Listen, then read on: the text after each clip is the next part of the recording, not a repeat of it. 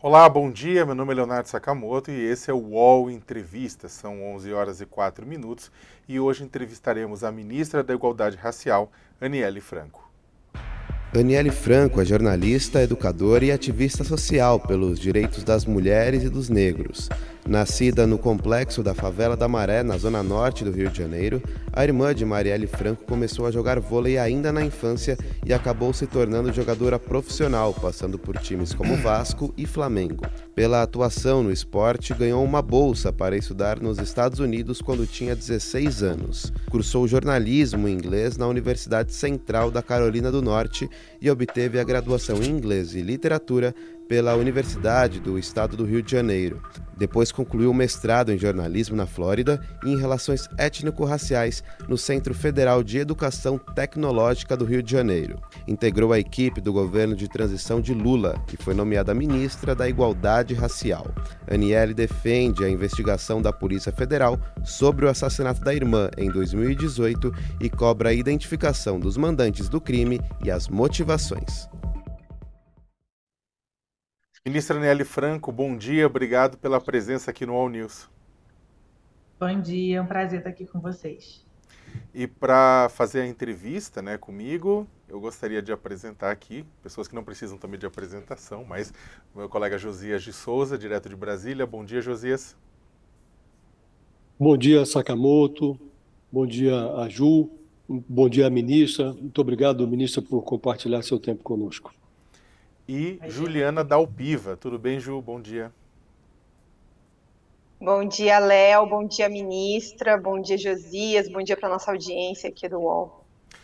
Ministra, eu gostaria de começar, dar o, o pontapé inicial, perguntando como é que a senhora avalia é, essas novas descobertas né, das investigações do caso Aniele Franco, essas novas operações, né, tanto a, a confissão de Elcio de Queiroz, né, de que participou do crime, apontando Rony Lessa como o executor, o atirador, mas também no depoimento dele o envolvimento de muitas outras pessoas, bombeiros, ex-policiais, é, e mesmo uma. A gente ficou sabendo do anexo 2 da delação, né? A gente não, não sabe dos outros anexos, assim, que podem até ajudar a levar o mandante do assassinato. Sim, primeiro bom dia, de novo um prazer estar aqui com vocês. É, eu confesso que a semana passada foi uma semana de muitas emoções, né? Primeiro porque cada vez que sai qualquer notícia da Mari, a gente volta aquele 14 de março, a gente volta aquele dia fatídico. Eu volto a ver, enfim, na minha mente a cena dos meus pais quando receberam a notícia, da Marielle é, no IML depois, e aí me atravessa e me corta num lugar extremamente pessoal, onde naquele, naquela segunda-feira, no 24 de julho, a gente estava é, na Colômbia, né, é, falando sobre violência política, assinando um memorando de entendimento com a, com a vice-presidenta, que também é ministra da Igualdade Racial, Francia Marques, e aí vem aquela enxurrada de notícias. Pelo outro lado, também a gente sabe que é um avanço, né? É, eu fico imaginando toda a complexidade desse caso sempre, desde a pessoa é, pensar e mandar executar da maneira que foi a minha irmã, até tudo que envolve por trás, todas as investigações que foram feitas antes, obviamente que a gente sabe né, que não tem como deixar de lado o trabalho que foi feito antes, porém até chegar na delação, onde a gente literalmente vê um vídeo de um cidadão contando é, como foi aquele momento, como se ele estivesse falando de um passeio à praia, assim. Tipo, isso para mim, de tudo, tirando toda a questão emocional, toda a questão da investigação, toda a questão de ser familiar da Mari, mas, né, em contrapartida também de estar ocupando esse lugar, a frieza dele contando os fatos do silenciador, esse vídeo está exposto, né? É, para mim, particularmente, foi o que mais me atravessou, foi o que mais me, me, me deixou ali um, algumas noites sem dormir e de tentar entender também o porquê a Mari. E aí vem mais uma vez a pergunta do porquê ela e quem teria, né, essa ideia monstruosa e covarde de mandar assassinar uma mulher. Ministra, a, a, essa contribuição do Elcio Queiroz, que agora se converteu aí em delator, por enquanto ela trouxe detalhes que reforçam a convicção quanto à participação do próprio Elcio e do comparsa, do comparsa dele, o Rony Lessa, na execução do crime. Há anexos ainda sigilosos, que a gente não conhece, não se sabe se há nesses anexos algo relevante é, capaz de levar a esclarecimento dessas dúvidas que a senhora menciona. Quem matou, é, a gente já sabe, mas quem foi que mandou e por que mandou, né? Por que esse crime aconteceu? O que eu lhe pergunto é se a senhora acha, pelo que é, tomou conhecimento até aqui, que nós vamos chegar aos mandantes, e como a senhora se sente com a perspectiva de que o Elcio Queiroz, agora um assassino confesso, possa ser premiado, que a delação, a delação dele possa resultar em alguma premiação judicial? Então, é, eu não sei, é, é, difícil demais a gente falar de como se sente sem pensar no emocional, como eu estava querendo, como eu estava tentando falar sobre a questão de é, a frieza dele, para mim, foi o que mais me marcou. Eu, a gente não sabe o que, que tem ainda nos autos, acho que a gente vai saber né, quando é, vier à tona e vier à mídia. Eu sempre costumo lembrar muito disso, que a gente não tem acesso, né, quando uma investigação como essa chega numa conclusão como essa, a gente só fica sabendo depois, e que bom que a gente ficou sabendo depois, até por segurança também, né. É, o ministro Flávio Dino, no dia da coletiva, é, me comunicou que estaria fazendo a coletiva para anunciar tais coisas ao lado do Andrei, mas a gente estava há duas horas antes dele, então só fiquei sabendo mesmo quase na hora da coletiva eu espero que a justiça seja feita, sabe? É, não, é, independente da confissão dele, independente se o outro vai falar ou não vai, é, enquanto familiar e enquanto governo, hoje eu espero muito que a gente venha descobrir minimamente quem mandou matar a Mari e por quê, visto que a gente já está aí há mais de cinco anos de espera, e é isso. A gente sabe que no Brasil tem vários outros crimes sem resposta também. É, mas eu sigo dizendo que enquanto a gente não souber quem mandou matar a Marielle, porque a nossa democracia e qualquer mulher que esteja no poder, que se coloque nesse lugar, também corre perigo. Agora, a senhora acha que, é, na hipótese de nós ficarmos no estágio em que nos encontramos, não conhecemos ainda os detalhes da delação toda, mas supondo que é, fiquemos nesse estágio em que há uma consolidação da, em relação à fase da execução do crime. Ninguém tem dúvida mais do que aconteceu. É, o relato é muito frio, como a senhora mesma é, é, é, nos conta aqui, e tem ali uma riqueza de detalhes. Agora, se ficar nesse estágio, é, a senhora acha que o Elcio Queiroz é, faz jus a algum tipo de prêmio judicial? Olha, acho que não cabe a mim falar o que ele, se ele faz jus ou não. Eu acho que a gente tem que esperar os fatos se concretizarem para depois a gente ter uma opinião concreta. Enfim. Ju?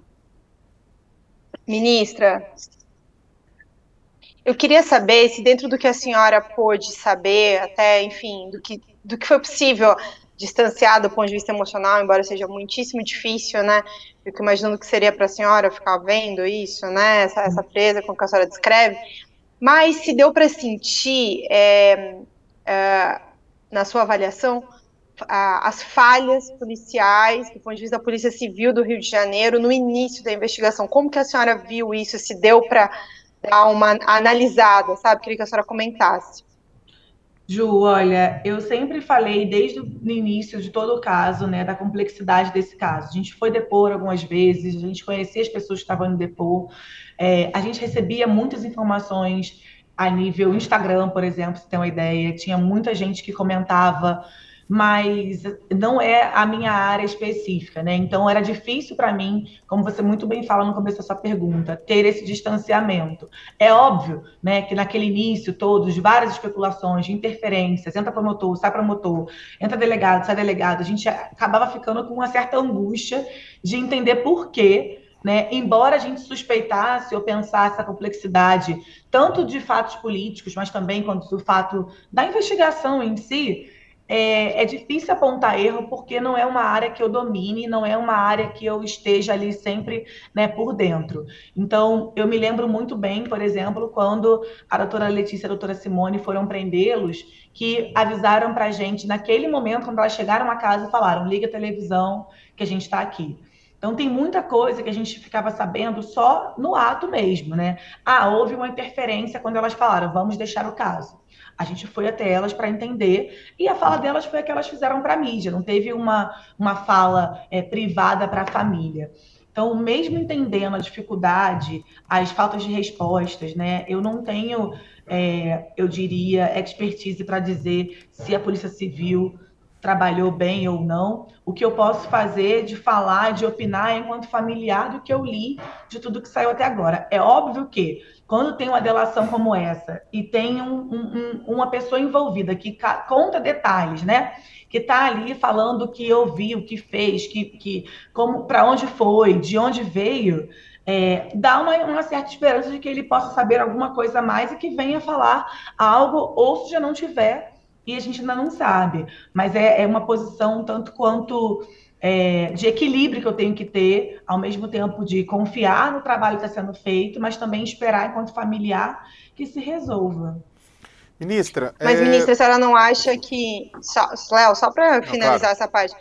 Que foi uma coisa que na, na, na, semana passada, ao acompanhar os detalhes, né, a Polícia Federal não, é, né, essa Polícia Federal, em conjunto com o Ministério Público, não só obtiveram a delação, né, eles conseguiram novas provas num período de trabalho, assim, relativamente curto em comparação a, a, tudo que aconteceu até agora, tudo bem, né, que acho que tem um trabalho bastante importante, como a senhora mesmo falou, da, das promotoras ali, da Simone Sibilho, da Letícia Emily, Uhum. É, mas, ao mesmo tempo, até a própria delação demonstra, né? Olha, que eles ficaram com é, medo é, de serem, terem, visto, terem sido vistos em determinado local que teria câmera, em outro local que te, teria câmera. E essas câmeras nunca apareceram. Uma coisa que, inclusive, faz falta justamente são as imagens, né? É, do, de, durante e até da própria fuga e do, e do momento do desaparecimento do carro.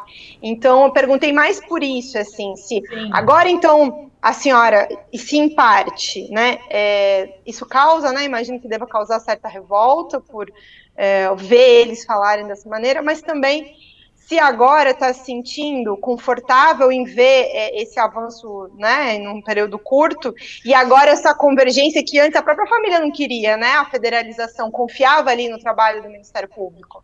Sim, não, a gente, em determinado momento, quando a gente era contrária à federalização, a gente tinha os motivos é, plausíveis e todos políticos para que não, não houvesse realmente, eu continuo dizendo que naquele momento era o momento certo da gente ter aquela postura. Hoje, concordo com você plenamente, a gente tem esse avanço, sim, tanto de provas quanto de uma pessoa presa, quanto da delação, porém, é difícil falar se a gente se acha confortável é, com esses avanços, ou se a gente se acha confortável de falar ou de julgar, eu diria, o trabalho previamente feito. Eu sei da complexidade, a gente tem que lembrar que a gente está lidando também com pessoas né, é, que são é, formadas e profissionais para exercerem os cargos onde elas estão, mas é difícil a gente ter essa divisão. Então, assim, eu prefiro sempre, ah, saiu um fato novo, a gente vai lá, lê, apura e fala. É como agora essa coisa da delação e das provas. Eu espero que, para se ter uma delação, para se fazer é, toda aquela postura que foi feita naquela segunda-feira 24, que tenha minimamente também, provavelmente, uma pista de quem mandou matar. Porque, assim, eu, eu, eu, eu aceito que é importante, eu sei que foi um passo dado, mas gera toda uma expectativa, isso eu estou falando enquanto familiar, acho que é bom deixar claro aqui, né? De ver que tem algo avançando, porém, é, de não entender e não conseguir me sentir confortável de imaginar ainda por que a Mari. De você entender que a pessoa estava querendo matar a Marielle com seis meses de mandato, sete meses tá, tá, programando uma morte de alguém da maneira que foi. É, não tinha nenhum ano que ela era vereadora ainda, sabe? Então, qual o motivo disso? Então, não tem como a gente ficar confortável nem com o que aconteceu antes, nem com esse avanço de agora. Assim, eu sigo é, muito inconformada, te confesso, Ju, é, com qualquer sentimento que eu venha a ter sobre avanço ou não avanço, sendo muito sincera aqui e honesta, é, eu não me conformo da minha irmã ter sido assassinada da maneira que foi, defendendo as causas que ela defendia e por que ela, sabe? Então, para mim, é muito difícil ter essa divisão. Ministra, a, a, logo depois do, da execução da Marielle, é, ocorreu, começou, uma parte da extrema-direita começou a atacar a memória da Marielle, tentando vinculá-la ao tráfico de drogas, tentando vinculá-la a grupos criminosos, né, contando mentiras. Teve desembargadora que divulgou, teve deputado que divulgou mentira e tudo isso mais. Agora, por ocasião, toda vez que tem, aliás, toda vez que tem um aniversário da morte da Marielle, batata, eles sobem a mesma quantidade de mentiras novamente.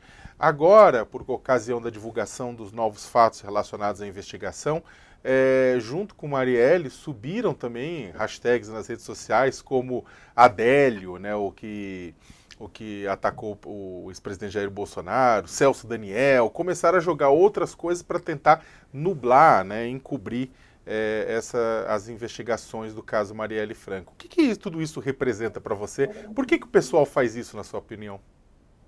Sim, eu acho que tem dois fatores aí, enfim, que concretamente a gente pode falar. Em 2018, quando a Maria é assassinada, e você muito bem fala, na mesma noite começaram fake news sobre a Marielle que eu recebi no primeiro grupo. Eu recebi, inclusive, a foto da minha irmã, toda desconfigurada após assassinato naquela noite. É, e logo depois disso, a gente tem ali uma leva, né, que vinha campanhas de 2018 e onde foi o ápice dos ataques contra a Mari.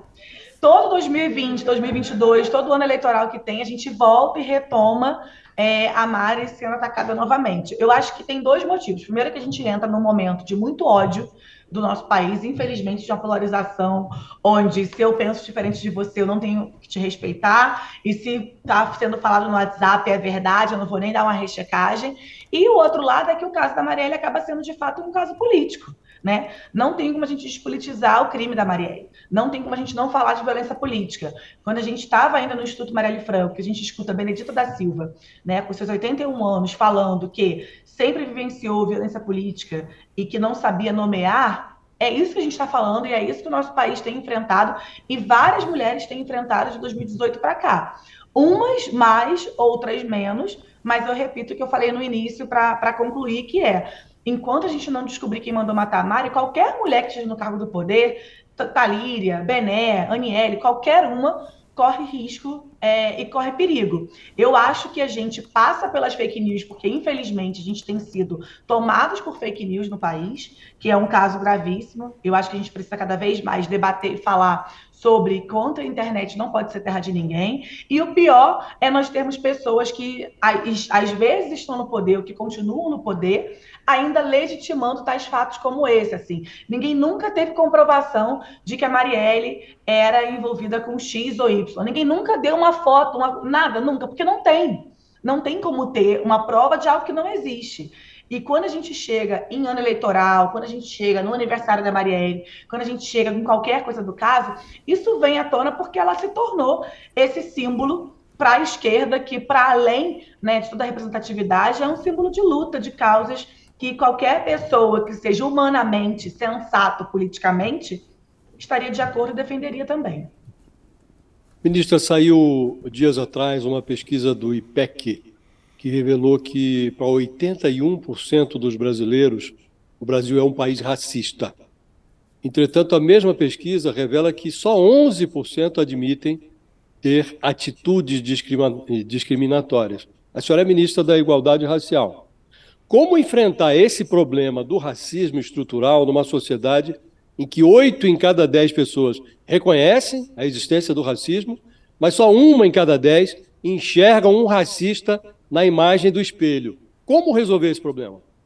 Josias, que para mim é algo muito simples, quando a gente fala para fora, não é. O letramento assim, vamos, vamos começar das pessoas negras. As pessoas negras, muitas vezes, a gente cresce passando por todos esses atos, por todas as dificuldades, então já está enraizado na gente o que, que é injustiça, o que, que é racismo e como se defender. Eu vou falar da minha pessoa. A minha mãe, toda vez que a gente saía de casa, da maré, e como eu jogava vôlei na Zona Sul e tinha que voltar muito tarde, ela falava: documento na mochila, e sempre ciente, se tiver que for parada, se tiver em algum lugar perigoso, tudo, responder com educação e outra coisa, estudem, porque o conhecimento de vocês ninguém tira. Então a gente já sabia que por sermos faveladas e negras, a gente precisava estudar mais, ler mais, ter acesso a mais coisas, letramentos políticos, letramentos raciais, é, e uma falta de comprometimento que tem na própria educação básica sobre uma educação antirracista. É fácil eu, Aniele, falar sobre isso com outras pessoas que vivenciam isso nas suas peles, que cresceram passando por isso. Porém, não é tão fácil a gente ter uma narrativa que fale com pessoas que cometem atos racistas, falas racistas, usam palavras racistas, mas não se acham racistas. É muito difícil a gente falar, e é por isso que uma comunicação é, que vá desde uma educação básica com qualidade de um ensino antirracista, que o ensino antirracista não passa somente da gente falar sobre a história da África, a história das pessoas negras no Brasil. Não é só isso. É uma professora que dá aula na UERJ, por exemplo, que tem um aluno que vem de Santa Cruz, que não tem o que comer, que vai comer no bandejão uma única refeição e que chega atrasado 10 minutos e ela não tem a empatia de falar com esse aluno. Então, a gente ainda vive, sim, num país muito racista, a gente ainda tem enfrentado é, muitos atos onde agora as pessoas têm tido mais acesso, por isso é importante uma lei da injúria racial, por isso é importante a gente estar sempre comunicando para fora o que, que é racismo e o que, que não é. Por mais cansativo que às vezes seja, a gente precisa comunicar. Por isso que é importante ter o Ministério da Igualdade Racial, por isso que é importante ter o Ministério das Mulheres, onde elas possam estar em coligação conosco, na transversalidade, de falar, assim como saúde, assim como educação e tantos outros. É muito difícil a gente não é, é, é, pensar em racismo e não ligar com a educação. É por isso que a gente tem feito, por exemplo, ontem nós estávamos é, lá no Maranhão lançando Caminhos Americanos, que é um intercâmbio para professores também, para alunos. Então, quando a gente para e fala dessas experiências, essas trocas, tudo isso contribui com um país menos racista. Eu acredito muito na educação, Josias. Eu sou professora desde 17 anos. E sempre que eu puder falar e impulsionar a nossa educação, tanto os docentes, como os discentes, como os coordenadores, quanto os diretores, porque eu sei o que é estar numa sala e ser a única menina negra ou ter apenas uma única professora negra, e isso tá ali e sair e reconhecer também de ser aquela pessoa que vai ter que muitas vezes conversar é, cautelosamente, falar com as pessoas sobre o que é racismo. Não é, ah, eu tenho amigos negros ou a minha empregada negra, não é sobre isso. É a gente entender que pessoas negras ainda hoje no nosso país vivem num lugar de subjugamento, de subrepresentatividade, e que a gente precisa que essas pessoas tenham direito a uma vida digna, ao bem viver, saúde, na educação, é, no acesso à terra, no acesso à moradia. Então, o país, o nosso país é tão lindo, mas a gente precisa cada vez mais é, desculpa me alongar, Ju. É, falar Imagina, é que eu quero aproveitar o seu raciocínio. Quero aproveitar justamente o seu raciocínio sobre é, a questão do racismo estrutural, da necessidade da educação e trazer um tema é, objetivo para essa questão da educação também, que passa por enfrentar é, a formação policial, né? Ontem teve uma, uma operação policial em São Paulo que deixou pelo menos 10 mortos, né? Ainda não se sabe exatamente se tem mais, sabe a possibilidade de que existam 12 mortos. E o governador de São Paulo falou que estava extremamente satisfeito com a operação da polícia, né? Entre outras declarações, no sentido de é, reafirmar a violência uh, em meio a uma série de questões, né? Sobre como tudo isso se desenvolveu. E uma questão que se coloca também é, né, nessa.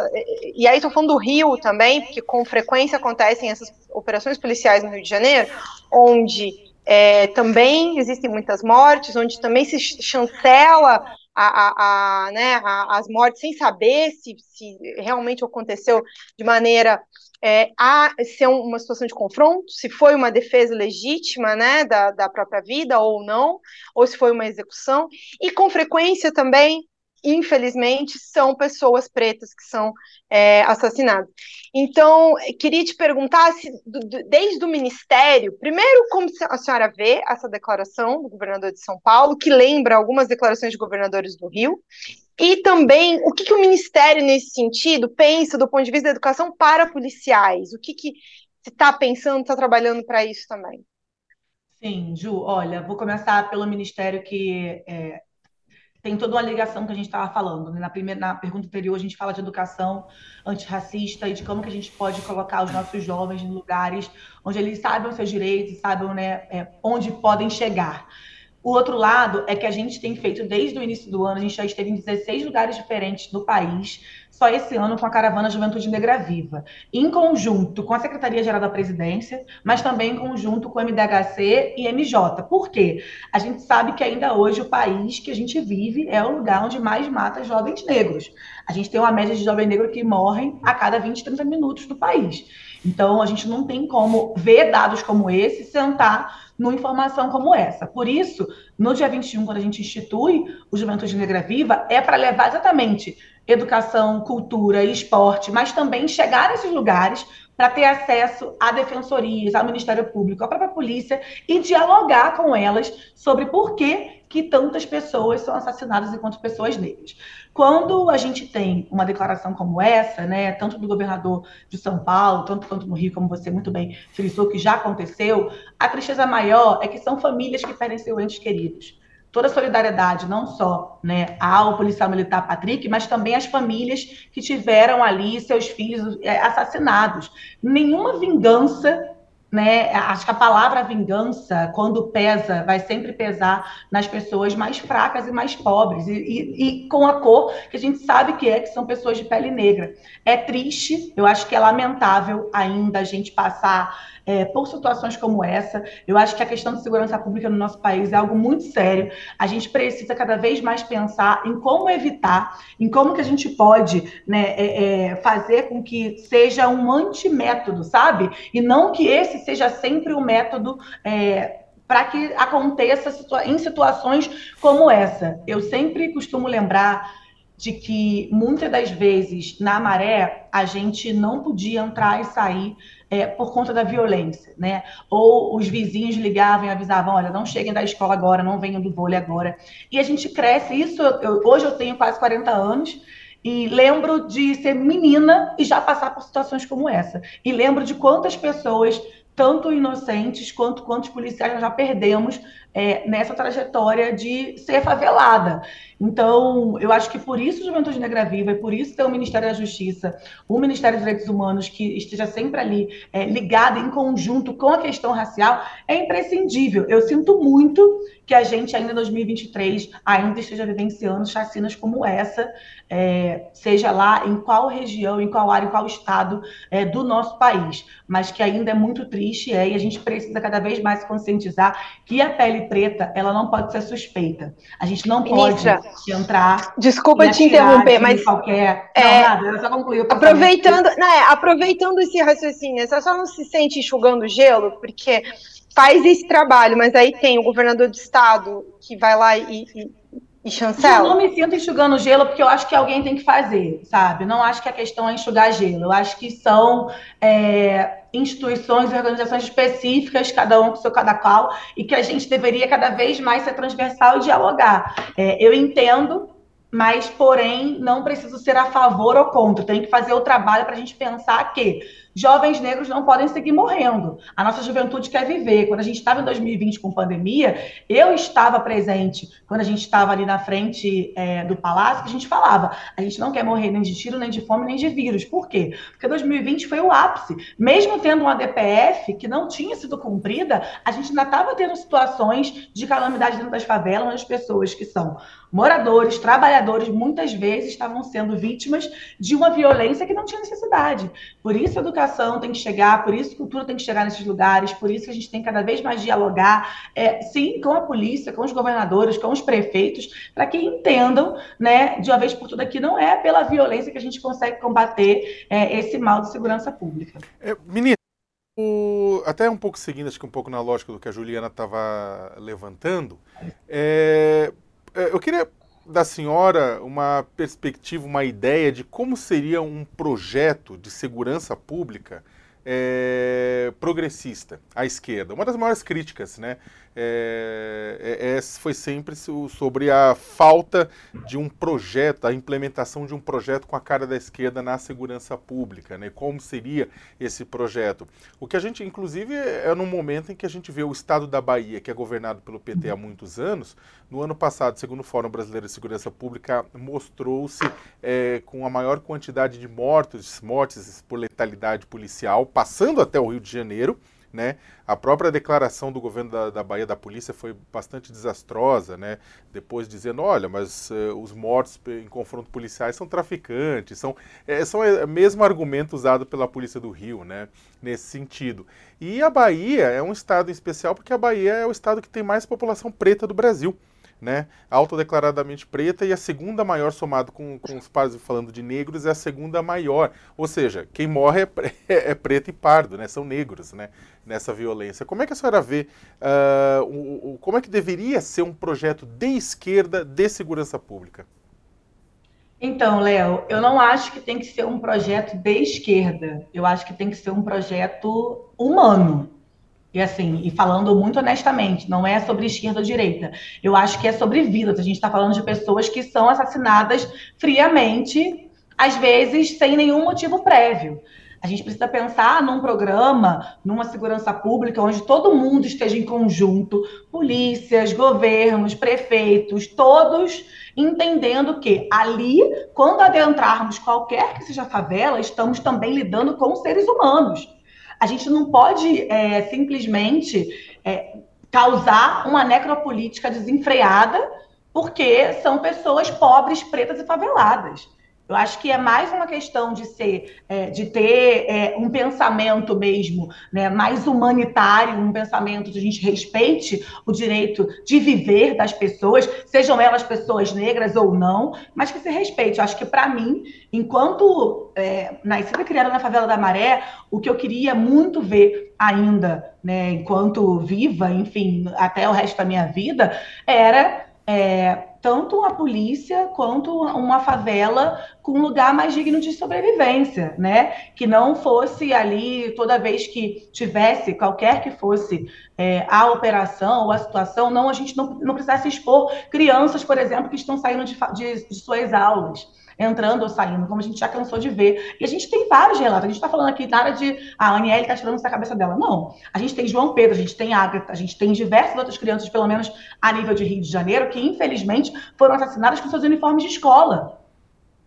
Então, não é sobre a gente pensar qual o posicionamento, é que a gente, como é que a gente faz para poder evitar para que casos como esse não ocorra mais. E eu estou falando isso porque há duas semanas atrás, por exemplo, ou três, já não tenho mais agora é, exatamente a data, a gente estava no Rio de Janeiro ouvindo, por exemplo, as mães vítimas de violência, onde vários relatos, dos diversos relatos, um dos relatos mais, assim, que mais me marcaram, que mais me chocaram, foi uma mãe dizendo que vê o seu filho sendo assassinado e depois vê onde o seu filho estava sendo enterrado e vai lá depois de recolher de muito tempo os ossos do, seus filho, do seu filho num saco de lixo. Isso não pode ser saudável em lugar nenhum. Não importa se o governo é de esquerda ou de direita, isso não pode acontecer. A gente está falando de vida, a gente está falando de uma pessoa que não merece ser assassinada de jeito nenhum. Nenhuma pessoa merece ser assassinada daquela maneira. Seja uma pessoa favelada, seja uma Marielle que estava saindo, por exemplo, do seu trabalho. Ninguém merece morrer da maneira que foi. Ou seja o Patrick, por exemplo. Não merece. A gente precisa pensar em como a gente humaniza, sim, esses territórios e essas instituições. Eu acho que, para mim, isso seria é, é, é, uma promoção de direitos mais plausíveis. É por isso que a gente tem que pensar é, em como a gente evita em vez de a gente é, acontecer e depois a gente ter que se pronunciar sobre o que está acontecendo. Segurança pública no nosso país é muito sério e a gente precisa cada vez mais estar consciente que isso tem que ser feito de maneira transversal, pensando que toda pessoa, que nem toda pessoa que mora ali, né, é, é, e vai estar exposto né, à violência como diariamente porque mora ali, não tem culpa disso.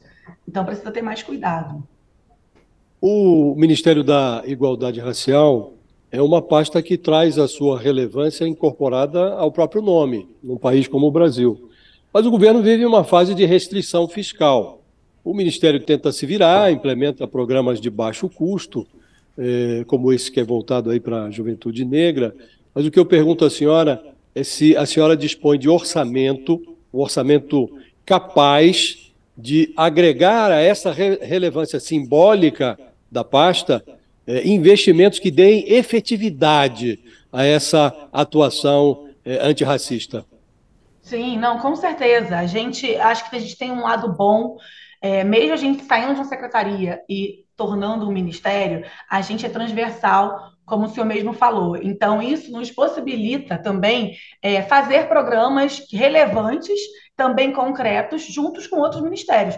Por exemplo, esse programa que o senhor fala Juventude Negra Viva, não entra somente no nosso orçamento. Então, entra Secretaria-Geral, entra Ministério da Justiça, entra MDHC. Ontem, os caminhos americanos, que a gente tem esse intercâmbio né, com bolsas, tanto para eles irem para Colômbia, Moçambique e Cabo Verde, mas também para essas pessoas de lá virem ao Brasil, entra a CAPES e entra o Ministério da Educação. E chega no, no total de montante de quase 8 milhões de reais para que a gente possa incentivar e impulsionar essas pessoas. Então, eu acho que é, a gente entra com, com um orçamento de quase 4 milhões, vem né, a restituição orçamentária e a gente chega é, a 37 e a gente sabe que é para ser executado nesse ano, juntamente com outros ministérios. Então, a gente conseguiu estruturar o ministério ao mesmo tempo, mas também colocar para a rua projetos como titulação de terras quilombolas, né, que já ali já custa é, um determinado valor, que é algo que precisava ser feito, que na última gestão é, foi feito apenas um,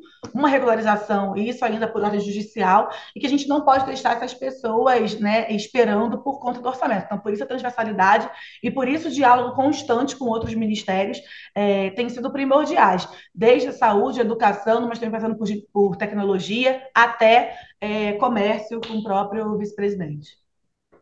Nosso tempo está acabando, a sua assessoria já, já encaminhou que a senhora está tá com compromisso depois é, daqui dessa conversa. Eu só queria fazer uma micro pergunta, porque é o seguinte, a gente está no meio de uma de uma, digamos, numa antessala de uma pequena reforma ministerial. O presidente Lula tem que encaixar aliados né, em, em Brasília, e aí muito está gerando muito ruído, porque algumas pastas que são chefiadas por mulheres estavam no foco, a própria ministra Ana Moser, né, entre outros ministros estavam no foco, e aí houve inclusive muita reclamação e muita crítica. É, a própria pasta do ministro Silvio Almeida, muita gente falou e discutiu que ele também poderia entrar nesse, nesse balé. Como é que a senhora está vendo essa reforma ministerial? E a senhora, a senhora acha que ela pode chegar até o Ministério da Igualdade Racial? Ou não? Olha, Léo, eu acho que o presidente vai ter plena capacidade de escolha. A gente é, tem trabalhado muito e eu te confesso que assim tem sido um prazer está ao lado de todas as ministras, né, tanto Esther, Nízia, Luciana, Marina, enfim, com a Marina ainda mais que a gente aprende sempre, com toda essa vasta experiência. Eu acho que não, acho que o presidente é, sabe e vai fazer suas melhores escolhas. A gente está aí vivendo um momento ainda de sete meses de governo, tem muita coisa ainda para acontecer, é, mas eu confio muito é, no presidente, nas suas escolhas, e a gente vai esperar para ver o que vem por aí. Ministra Aniele Franco, ministra da Igualdade Racial, muito obrigado por ter aceitado nosso convite, conversado na, na manhã desta terça-feira. Obrigado, Aniele. Nada, imagina. Um prazer estar com vocês, gente. Bom trabalho. E agradecer também Juliana obrigado. Dalpiva. Obrigado, Ju. Obrigada, prazer aqui estar com a senhora ministra, com o Josias, o Léo e o nosso, nosso time aqui, a nossa audiência. E muito obrigado, Josias. Valeu pela participação. Obrigado, Léo, Ju, muito obrigado, ministra, obrigado a todo mundo que nos acompanhou. E obrigado a você que está em casa, na rua, na escola, no trânsito, em qualquer lugar nos acompanhando ao vivo pelo YouTube, pelas redes sociais, pelo canal da Samsung 2080. Um abraço para você e até daqui a pouco, ao meio-dia, no All News.